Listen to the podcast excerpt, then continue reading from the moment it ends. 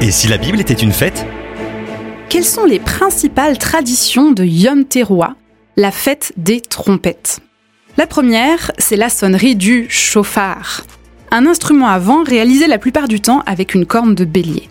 Ce mot est le plus souvent traduit dans nos Bibles par trompette, et c'est le rite principal de cette fête de Yom Teruah ou cette fête des trompettes. En tout, ce sont 100 coups de chauffard qui sont sonnés sur différents rythmes pendant les offices. Alors, le chauffard a différentes significations. Tout d'abord, il invite à l'introspection. Il s'agit de faire un bilan de l'année écoulée. C'est le moment idéal pour réfléchir au choix de vie tout en remettant ses projets à Dieu. Deuxièmement, il invite aussi au repentir. Il s'agit de mettre sa vie en règle devant Dieu afin de commencer l'année sur de nouvelles bases. Troisièmement, le chauffard est un symbole de réveil. C'est un temps pour s'extraire d'un sommeil spirituel, pour se reconnecter à Dieu, la source de la vie, et se souvenir de la mission qu'il nous donne dans ce monde. Quatrièmement, le chauffard est un rappel que Dieu, le créateur du monde, est notre roi. Tout comme l'annonce d'un couronnement se fait au moyen de trompettes, les coups de chauffard à Yom Teruah réaffirment la royauté de Dieu sur nos vies. Et enfin, le chauffard est une commémoration de la ligature d'Isaac.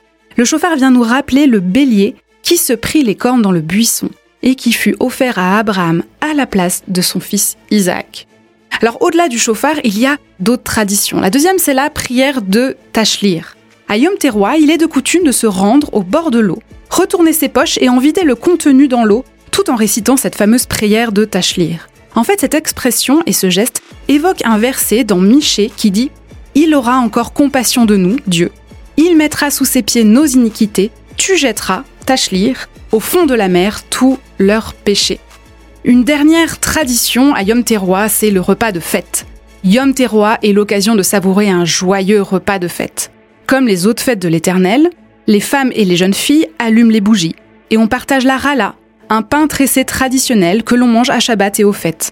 On partage aussi le vin en récitant les bénédictions appropriées.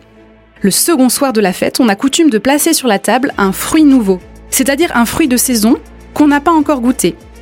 Il est aussi de tradition de déguster des mets sucrés comme des beignets, des gâteaux, et de tremper des morceaux de pommes dans du miel, en se souhaitant que cette année soit pour nous aussi douce que la pomme trempée dans du miel. Enfin, il est coutume de s'envoyer des cartes de vœux pour se souhaiter Shana Tova, bonne année. Découvrez en plus avec Doris Lévy Alvarez en visitant le site fête au pluriel en-famille.fr.